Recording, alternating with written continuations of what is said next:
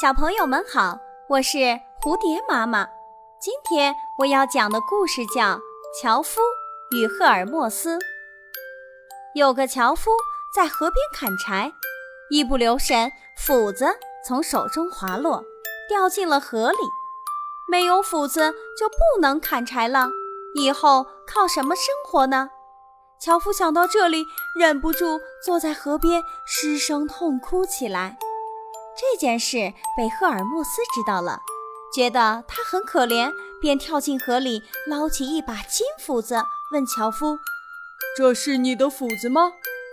樵夫看了看斧子，摇摇头说：“这不是我的。”赫尔墨斯又跳进河里，捞起一把银斧子，问是不是他的，他又摇摇头说：“这个也不是。”当赫尔墨斯再次跳下河去捞起第三把斧子时，樵夫笑了，因为他一眼就看出这一把才是自己的斧子。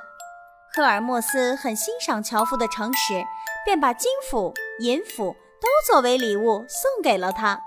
樵夫带着三把斧子回到家里，把事情的经过告诉了他的朋友们，其中有一个人十分羡慕樵夫的好运，决定也去碰碰运气。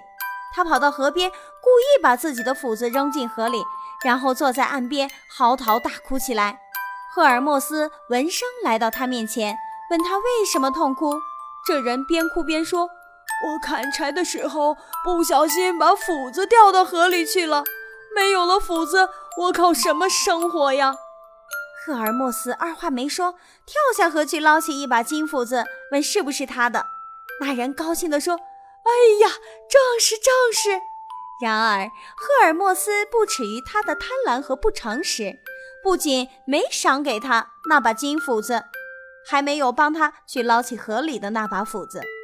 这个故事告诉我们，做人要诚实，不要用谎言来获取本不属于自己的东西。